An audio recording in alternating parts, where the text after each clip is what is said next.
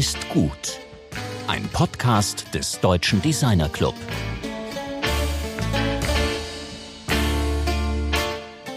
Es wurden Arbeiter gerufen, doch es kamen Menschen, sang Cem Karaca 1984.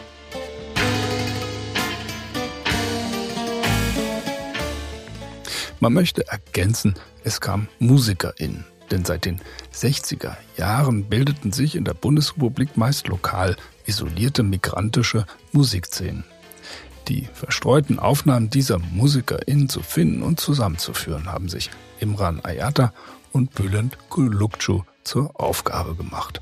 Kürzlich erschien ihre zweite Kompilation Songs of Gastarbeiter Volume 2. Hallo und herzlich willkommen zur 76. Ausgabe des DD-Cast. Mein Name ist Rainer Gerisch.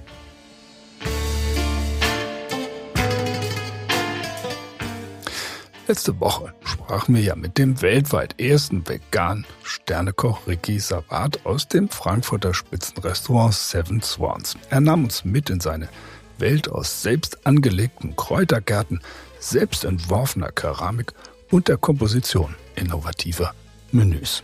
Diese Woche nun treffen wir den Berliner Agenturchef und Vorstand des Gesamtverband Werbeagenturen Imran Ayata. Er ist nicht nur nebenbei auch politischer Aktivist, Schriftsteller und DJ.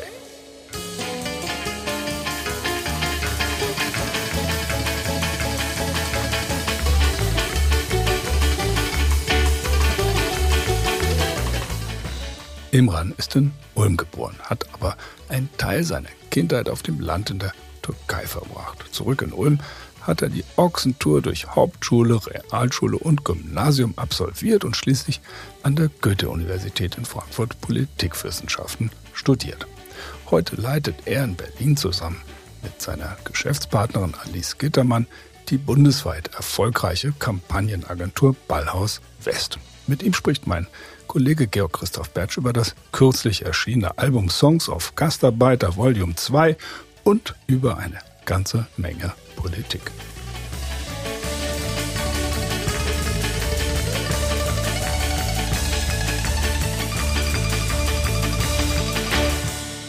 Ja, heute sind wir mit Imran Ayata verbunden in Berlin. Ich freue mich sehr, dass es geklappt hat. Hallo Imran. Hallo, ich freue mich auch sehr. Es ging ja vor kurzem die Nachricht über den Ticker, dass die Republik Türkei dem Journalisten Dennis Yücel Schadenersatz zahlen muss. Dennis ist ja ein enger Freund von dir. Was ging dir denn durch den Kopf, als du von diesem Urteil gehört hast? Ehrlich gesagt habe ich das Urteil so, ähm, also ich bin kein Jurist, aber ich bin schon äh, davon ausgegangen, dass es äh, so ausgesprochen wird, das Urteil. Äh, Dennis Yücel hat ja selbst gestern sehr intensiv ähm, äh, nochmal kommentiert und ihm auch äh, erläutert, warum ihm das Urteil nicht weit genug geht, also weil äh, das Politische des Verfahrens eben nicht Bestandteil dieses Urteils ist. Ähm, ich bin jetzt nicht mehr so ganz so intensiv äh, äh, äh in dieser Sache dabei, wie ich es mal vor ein paar Jahren war, als ich gemeinsam mit Kolleginnen und Kollegen und Freunden äh, ja mit einer Initiative versucht habe, auf die Situation von Dennis in der Türkei aufmerksam zu machen. Aber natürlich verfolge ich das und es ist äh, am Ende ein Urteil, das juristisch nochmal das zum Ausdruck bringt, was wir alle, denke ich, wissen und auch denken. Wir sind ja jetzt hier äh, beim DD-Cast, also dem Podcast des Deutschen Designerclubs. Für uns ist dieses ganze Kommunikationsthema, das du eben so beiläufig erwähnt hast, natürlich zentral. Du hast damals ja für die Freilassung von Dennis äh, eine Freundeskreis Free Dennis entworfen und mit deiner eigenen Agentur Ballhaus West aus Berlin durchgezogen ähm, dieses kommunikative Thema, meine politische Kommunikation, ähm, ist, spielt eine Riesenrolle in deinem, auch in deinem künstlerischen äh, Arbeiten. Ähm, wie würdest du das denn, wie bringst du das denn zusammen? Das ist ja vielleicht eigentlich das Spezifische bei dir, dass du in beiden Welten extrem starke Positionen einnimmst. Ja, das ist äh, absolut richtig. Ähm, ich habe jetzt das, äh, wie das ja oft einem widerfährt im Leben, ich habe da nicht irgendwie auf einem weißen Papier, vor einem weißen Papier gestanden und mir überlegt, wie ich das jetzt hier alles mache in meinem Leben, sondern das ergibt sich ja oftmals durch ja Begegnungen, durch äh, Lesen von Texten, durch Austausch mit anderen, dass man so einen gewissen Weg einschlägt. Ich denke, bei mir war das auch so. Ich bin schon sehr stark geprägt, ähm, äh, ja, intellektuell, politisch und auch kreativ äh, durch mein Studium in Frankfurt. Äh, ich habe dort damals schon im Studium angefangen, eigentlich äh, das, was man so gemeinhin als Theorie, äh, theoretische Ausbildung versteht, äh, immer gleich zu verknüpfen mit, naja, mit praktischen politischen ähm, Experimenten. Ich habe ganz früh sehr erfolglos beispielsweise eine Zeitschrift für Migration herausgegeben, äh, die es, glaube ich, zu zwei oder drei, vielleicht waren es vier Ausgaben gebracht hat, deren Prinzip war, dass jeder und jeder in der Sprache publizieren kann, wo er sich am besten ausdrücken kann. ist gnadenlos gescheitert. Äh, ich habe dann weitergemacht in einem etwas erfolgreicheren äh, publizistischen Projekt namens Die Beute, dann später Kanakatak. Also mir ging es eigentlich immer tatsächlich... Ähm, wie du es eingeführt hast, äh, um den öffentlichen Raum, also um Themen und Positionen ja öffentlich zu machen, die vielleicht nicht immer Mainstream sind, aber die aus meiner Sicht äh, eine Berechtigung haben oder für die es sich lohnt äh, zu kämpfen. Äh, und da hat es natürlich schon äh, das Konzept von Öffentlichkeit ähm, ähm, und äh, den, den Strukturwandel der Öffentlichkeit und all diese Sachen haben sicherlich so als theoretische Grundierung eine Rolle gespielt, auch wenn ich heute mich Fragen wie Design oder Kampagne beschäftige, äh, hat das gewissermaßen so einen gewissen ja, Überbau, wenn man das so sagen darf. Ja, das ist ja genau der Punkt, um den es hier geht. Also wenn wir reden ja die ganze Zeit über hybride Strukturen, über Transformationen im Design und über Übergänge. Also das ist, ein, das ist sozusagen das zentrale Thema unseres Podcasts. Und dadurch sind wir wahrscheinlich auch, haben wir auch diese, äh, diese Relevanz bekommen, weil wir eben in diese Zwischenräume reinfragen. Du hast jetzt den ja. Begriff äh, Migration schon mal genannt. Also du hast ja wie Dennis äh, eben einen Migrationshintergrund. Also er ist von Flörsheim bei Frankfurt aus nach Berlin migriert und du, glaube ich, von Ulm über Frankfurt nach Berlin migriert. Ja, ich hatte diese wunderbare Station mit Frankfurt, ja, das stimmt. Ja, und diese, diese Migration, ähm, das ist ja ein Thema, mit dem du dich eben auch in einem ganz aktuellen Projekt äh, beschäftigst. Also dieses Songs of Gastarbeiter, Volume 2, äh, wohlgemerkt. Ähm, das ist ein Projekt, das mit dem in Mannheim geborenen Musiker Chantel äh, zusammen auch hängt, den wir mal im Programm hatten hier. Und wir hatten ihn hier im Programm unter dem Titel Diversität hörbar machen.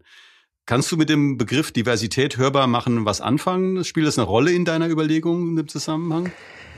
Äh, ein klares Jein, also ja und nein. Also ich bin, was so gemeinhin als äh, Diversität daherkommt oder Kom äh, Konzepte von Diversität, äh, stehe ich, äh, finde ich wichtig im Sinne der Repräsentation, also auch im Sinne dessen, was wir eben äh, kurz angerissen haben, nämlich Dinge sichtbar zu machen, zu repräsentieren. Dafür ist es sehr wichtig. Aber für mich ist es ganz entscheidend, und entfaltet ehrlich gesagt nur dann Relevanz, wenn es gekoppelt wird an soziale Fragen, also nach Fragen von Rechten, nach Fragen von Zugang zu ökonomischen Ressourcen. Äh, diese Kopplung ist für mich ganz wichtig, also auch im Hinblick auf, wenn wir äh, wenn es darum geht, so auf Themen wie Transformation oder diese Zwischenräume, von denen du gesprochen hast, da, da würde es mir persönlich nicht reichen, äh, nur Vielfalt abzubilden, also Diversität, äh, sondern es geht immer auch um die Strukturen äh, und um Fragen von sozialen Fragen wie Rechte, Teilhabe. Ich will das mal an einem Beispiel ähm, deutlich machen, äh, damit das äh, für die Hörerinnen und Hörer äh, vielleicht besser verständlich ist. Wir hatten im ja, letzten zwei Jahren in der Agenturbranche eine Debatte ja um Themen wie Rassismus und auch Diversity. Ähm, und ähm, da war immer die Frage, auf der einen Seite, warum ist das eigentlich so? Äh, und Klammer auf, Klammer zu, wie können wir das ändern, dass beispielsweise Frauen, äh, Transgender, Gay und Migranten äh, nicht repräsentiert sind, nicht sichtbar sind in unserer Branche.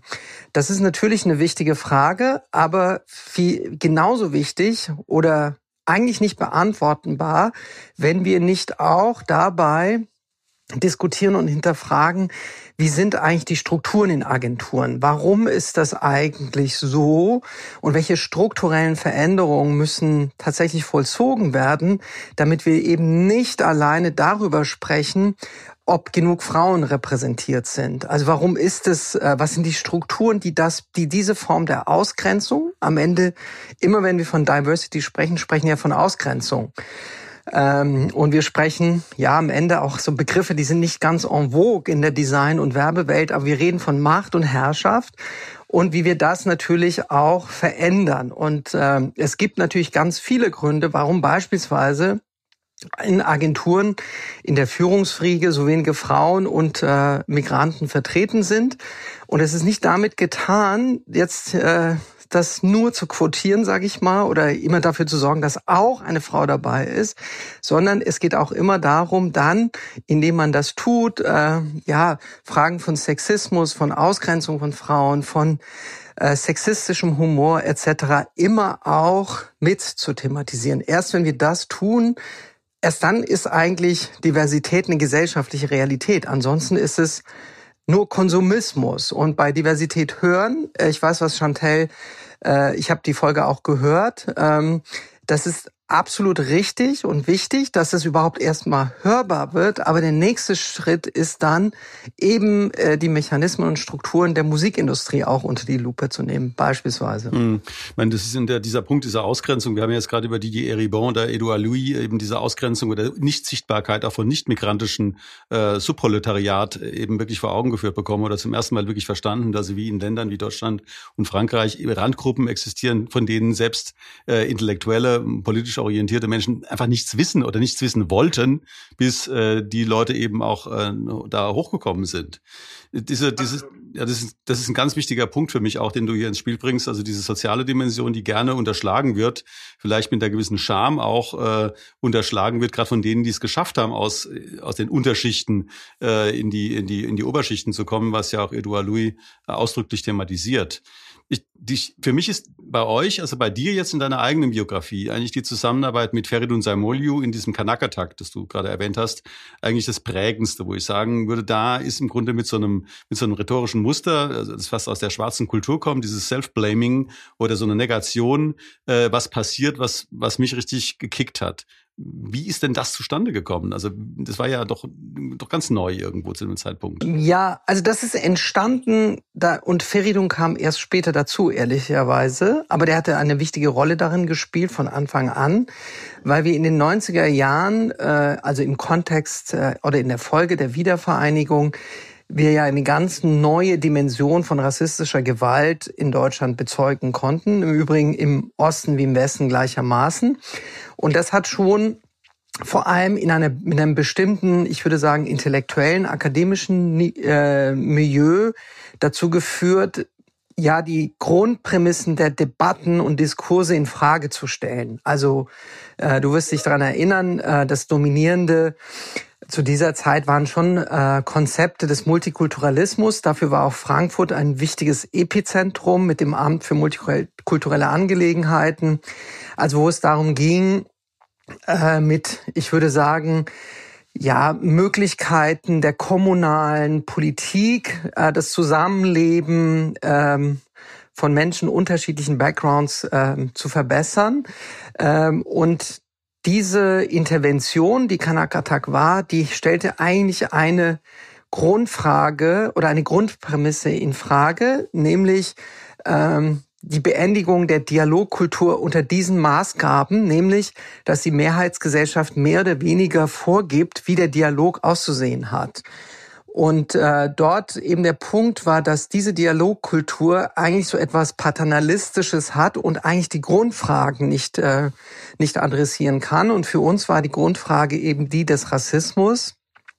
Also erlebt nicht nur in den brennenden Flüchtlingsheimen, nicht nur in Solingen und Mölln, sondern auch in, also auch in einem strukturellen Rassismus, Ausgrenzung, keine Wahl, äh, Staatsbürgerschaft, das äh, vorgestrig war, kein Wahlrecht etc.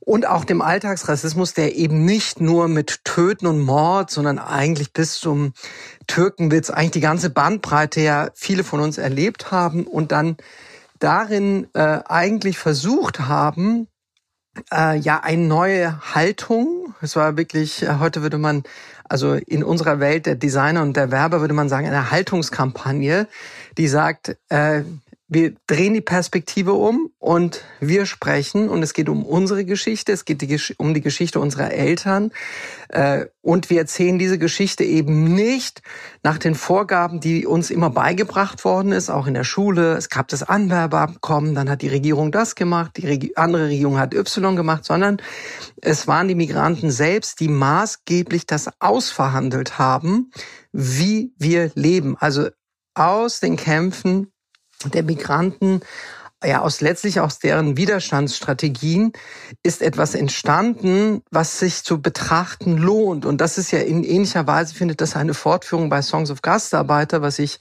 äh, mit Bülent Kulukcu aus München mache. Da geht es ja darum, die Geschichte Deutschlands eigentlich mit der Musik der ersten Generation von Migranten zu erzählen. Hm. Du hast ja, also jetzt der Songs of Gastarbeiter, da kommen wir gleich nochmal noch genauer auf das, was dieses, diese Platte eigentlich auch äh, ist. Ähm, der Begriff Gastarbeiter ist ja schon mal ähm, ein Riesen, also Politikum. Ähm, du bist ja Inhaber von einer politischen Kampagnenagentur, bist Politikwissenschaftler und äh, habt ja unter anderem auch diesen, die Kampagne von Franziska Giffey um das Amt der regierenden Bürgermeisterin in Berlin gemacht. Also du weißt wirklich, was Begriffe bedeuten und verwendest dann so einen Begriff wie Songs of Gastarbeiter. Was bedeutet denn das in dem heutigen Diskurs überhaupt irgendwie, das, abgesehen davon, dass es eine Provokation ist, äh, selbstverständlich, aber was willst du damit provozieren? Naja, es ist, ähm, äh, den Begriff des Gastarbeiters haben ja nicht Bülent und ich erfunden. Das war eine, das war eine Setzung, die äh, der deutsche Staat gemacht hat und darin eigentlich gleich zum Ausdruck gebracht hat, Georg, äh, ihr gehört gar nicht dazu. Ihr seid Gäste und ihr arbeitet und dann gucken wir mal, wann ihr wieder weg seid.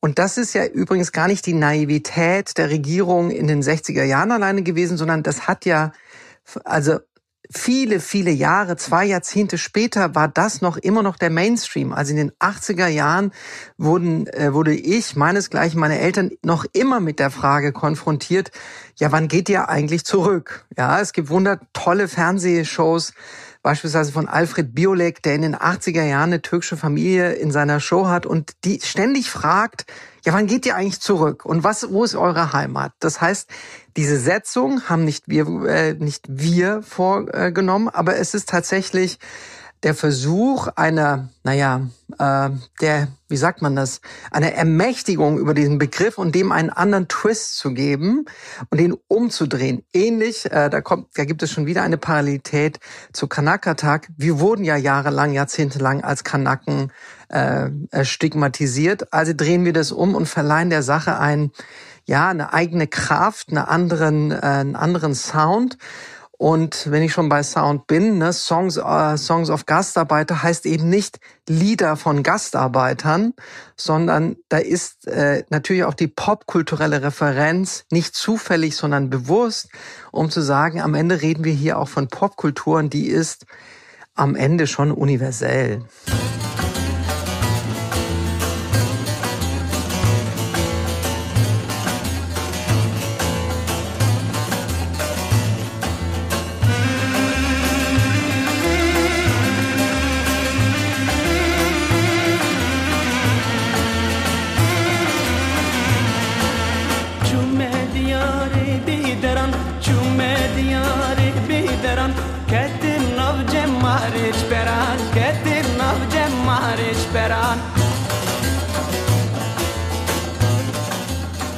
Ja, das ist ja, also mein, ich hatte ja vorhin eingangs gesagt, also Dennis könnte vielleicht nach Flörsheim zurückmigrieren, du könntest nach Ulm äh, in deinen Geburtsort zurückmigrieren. Wir seid ja zweite Generation und seit, also auch Bülent ist ja hier in Deutschland geboren.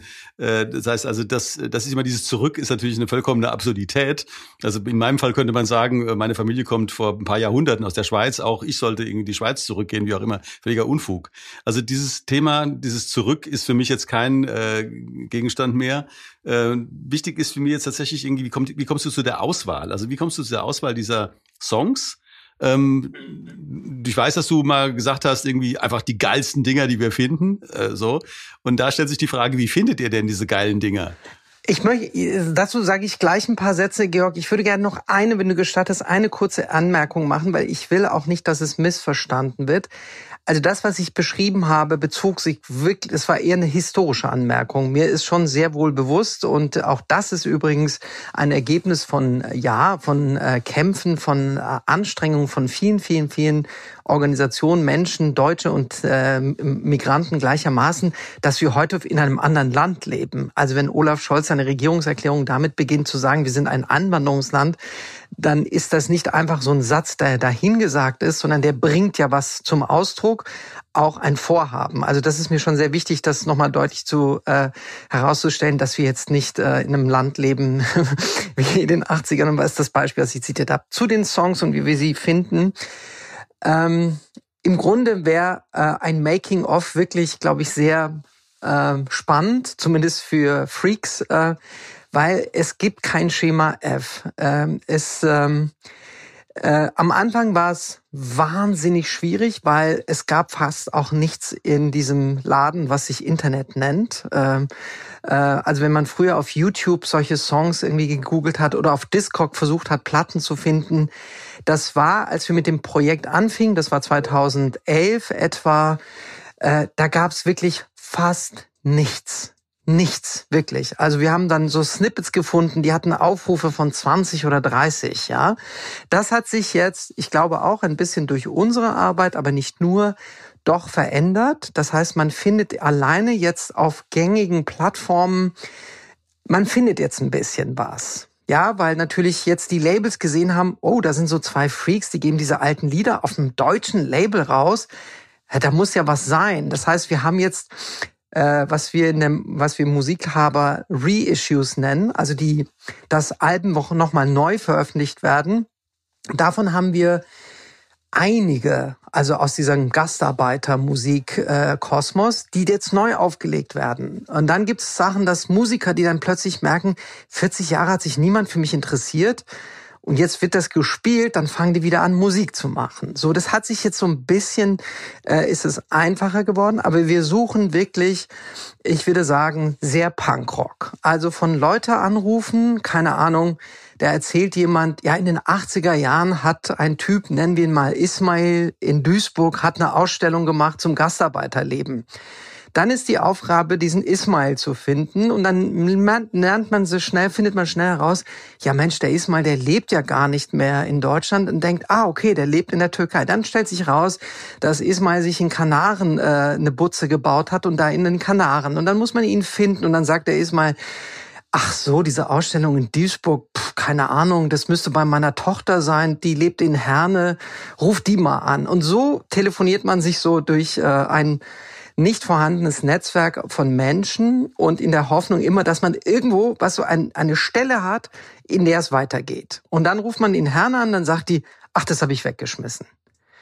Und dann sagt man, oh scheiße, jetzt habe ich sechs Wochen versucht, äh, Ismail zu finden und die Tochter. Und dann sagt sie noch, aber erzähl's meinem Vater nicht und so. Ja, also solche äh, Beispiele gibt es. Und dann gibt es wirklich ähm, Archive, also Leute, die Kassetten sammeln, da muss man die finden.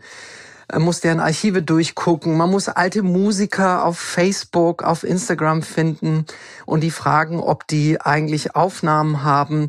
Also es ist relativ wild und äh, oft auch von Zufällen getrieben. Und dann gibt's natürlich das Wissen über Communities, Georg. Also wir wissen zum Beispiel in Wolfsburg, ne, weiß ich, da waren italienische Gastarbeiter ganz wichtig, weil Volkswagen ganz viel ähm, an, angeworben hat aus Italien. Also rufe ich den Konzernbetriebsrat bei Volkswagen an und sage, wer war denn bei euch eigentlich in den Gewerkschaften als Kanaka aktiv? Dann sagen sie, ach, das war der und der. Ja, wo lebt der? Ja, hm, keine Ahnung. Ja, findet das raus. Also ich glaube, es gibt Leute, die legen schon auf, wenn Bülent und ich anrufen, weil die wissen, das ist nur mit Arbeit äh, verbunden. Aber so sind wir auch vorgegangen. Also, dass wir die Community-Strukturen oder die, also wir haben uns eigentlich entlang der Routen der Migration bewegt. Wo gibt es eigentlich Überschneidungen? Also zum Beispiel in Frankfurt, in deiner Heimatstadt, wusste ich, dass der spanische Lehrerverein wahnsinnig wichtig war in der Community, weil die haben sehr viel, wirklich sehr tolle Arbeit gemacht für, für die Community selbst. Und dann habe ich über Kollegen, mit denen ich studiert habe, da versucht irgendwie aus der ersten Generation jemand zu finden. Und dann landete ich bei José in Andalusien und der war bei einer Band und der hat gesagt, dann gab's diese Band, ruf den mal an, den mal, den mal an. Also ich habe so ein ganz neues Freundschaftsnetzwerk von Musikern, die halt alle 30 Jahre älter sind als ich und Bülent und mit denen versuchen wir das irgendwie hinzukriegen. Ja, wenn man dich jetzt, bevor wir jetzt zu unserer Abschlussfrage auch schon kommen müssen, äh, sozusagen aus den Feuilletons kennt, bist du ja nochmal eine ganz andere Figur. Du hast ja Romane geschrieben, Kurzgeschichten geschrieben, du hast ja. auch Positionen bezogen. Ähm, wie kommst du zu diesen Themen? Die Themen überschneiden sich natürlich zum Teil mit dem, was wir gerade besprochen haben, aber es gibt eben auch eine spezifische Sichtweise, eine bestimmte Erzählperspektive. Also was, wer, wer ist der Erzähler Imran Ayata jetzt? Mm, das, das ist wirklich eine sehr, äh, also es ist für mich natürlich selber eine sehr schwierige Frage zu beantworten. Ich kann was dir nur sagen, äh, was mich antreibt. Und das ist, sind eigentlich ähm, ja so eine Unruhe, Dinge nicht hinzunehmen, also nicht immer so als Setzung zu verstehen, wenn jemand sagt, so ist es, sondern irgendwie versuchen, das auch zu hinterfragen. Also wenn man einmal in Trier im Geburtshaus von Karl Marx war, äh, in diesem Karl Marx Haus war, dann kommt begegnet einem ja dieses ganz große, dieses Doubt Everything ähm, als Poster am Eingang.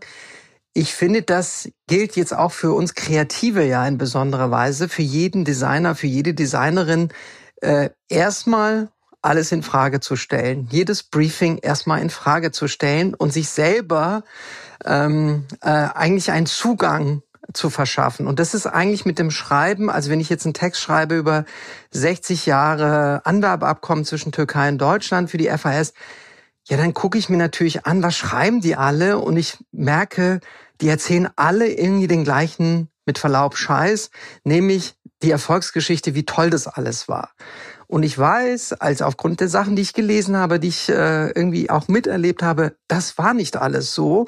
Also versuche ich da einen eigenen Akzent zu setzen. Und dieses erstmal auch eben was kreative Arbeit und Schreiben ist ja auch eine kreative Arbeit. Äh, für mich zum Ausgangspunkt macht, ist A, erstmal zu hinterfragen, einen eigenen Weg, eine eigene Stimme zu finden. Und dann ist es, Georg, das weißt du ja am allerbesten, halt auch ganz viel Handwerk. Man muss sich das alles halt auch beibringen und man muss es weiterlernen, man muss irgendwie besser werden, man muss bessere Techniken sich beibringen. Und das ist, indem man das tut, lernt man ja auch ständig. Ähm, ja, sich selbst dann wiederum in Frage zu stellen. Mhm. Das ist diese, also was, was bei dir natürlich das Besonders, Besondere ist, ist diese, ja, multiperspektivische äh, Herangehensweise. Ähm, und was du jetzt gesagt hast mit dem Handwerk, das finde ich ganz spannend, weil wir hatten gerade kürzlich im Programm Mati Guichet, den, äh, also Designer aus Barcelona ja. und Berlin, der eben über das Thema Design Without Project gesprochen hat. Ja. Also etwas für ja. sich selbst sozusagen aufzusetzen. Dann fragte ich ja, wie machst du das? Und da sagte er ja, du brauchst dafür Skills. Absolut. Alles andere ist im Grunde kann geschaffen werden, aber du musst diese Skills haben. Und ja. Ich glaube, das wissen auch alle, die, äh, die in dieser Branche versuchen zu überleben oder erfolgreich zu sein. Also wir bei Ballhaus West beispielsweise, wir machen das immer wieder, dass wir im Team die Basics nochmal vermitteln. Ich habe letzte Woche, wir nennen das Tanzkurs, das Format, Ballhaus West, Tanzkurs, haha. Äh, ich habe einen Tanzkurs gemacht zu den Grundregeln des Schreibens zum Beispiel. Das ist natürlich für den Creative Director Textkonzeption eine absolute Zumutung. Das ist für eine Senior-Texterin eine absolut schmerzhafte Veranstaltung. Aber das müssen wir erleiden alle. Und äh, äh, genauso äh, gilt es ja für mich auch, wo ich dann denke, ja, ich weiß das doch alles, aber trotzdem ist es immer wieder ähm, gut. Also es ist eben nicht nur, äh, ja, es ist eben nicht nur das zu sagen, äh, Schreiben hat was mit etwas zu sagen zu tun. Das stimmt. Man muss was zu sagen haben, dass man schreibt. Aber man muss es halt auch sich beibringen. Und das ist bei Design ja auch so. Es bringt nichts, wenn ich weiß, ja, ich ha, ich, ich mache das, sondern ich muss es halt können. Und dann muss halt ein anderer drauf gucken, muss erkennen, oh, das hat ein Konzept, das hat eine Struktur, das hat eine Architektur, eine Grammatik letztlich, ne?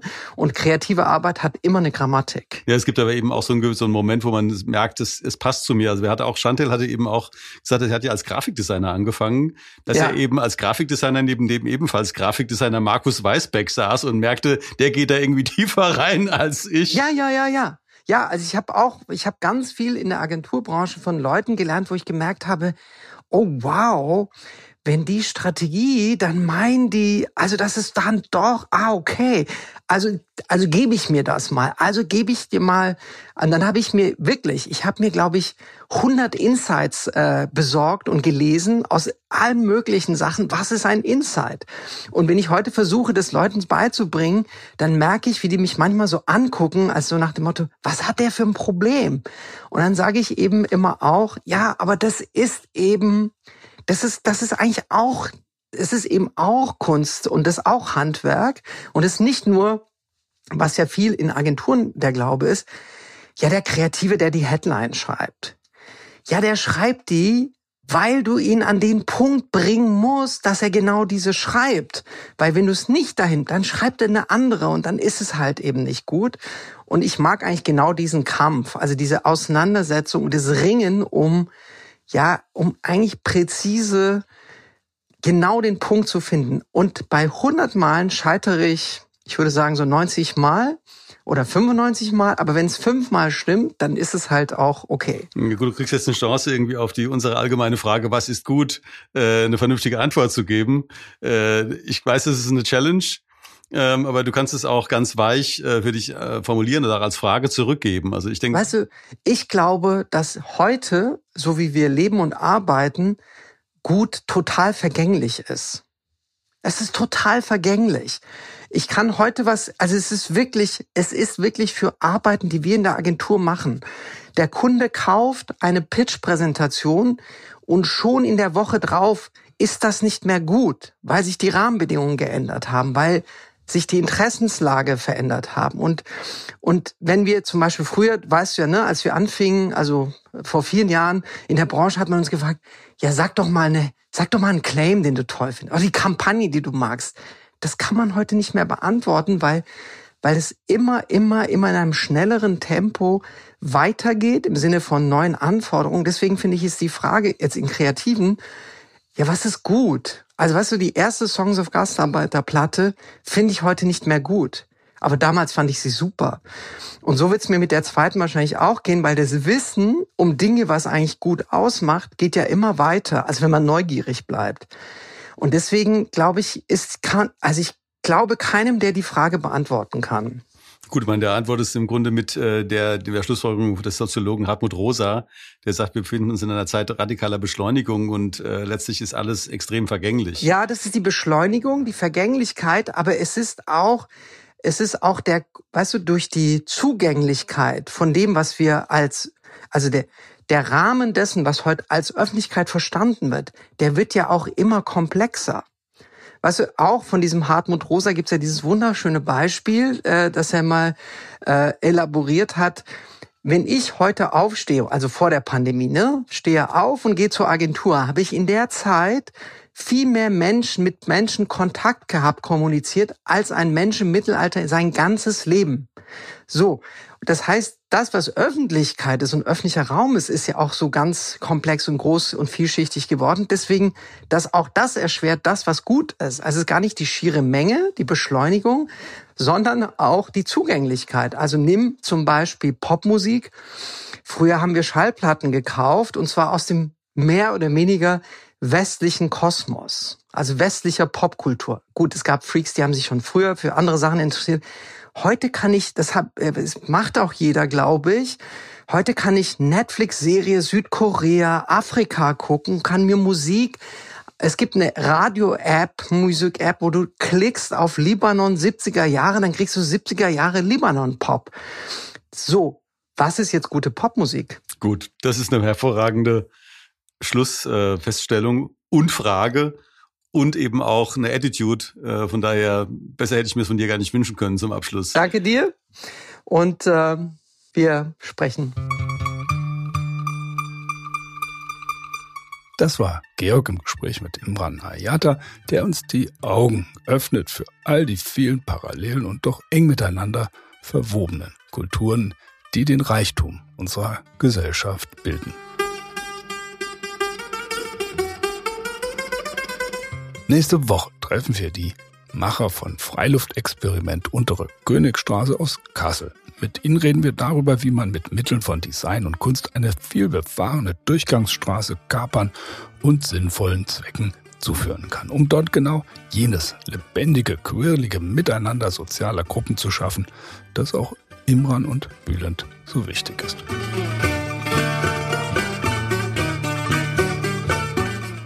Wir wünschen euch wie immer eine wunderbare Woche, vielleicht mit ein paar frühlingshaften Sonnenstrahlen.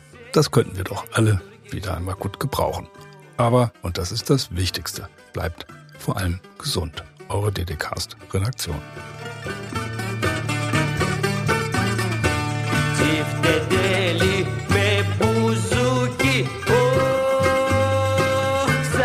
Menos todo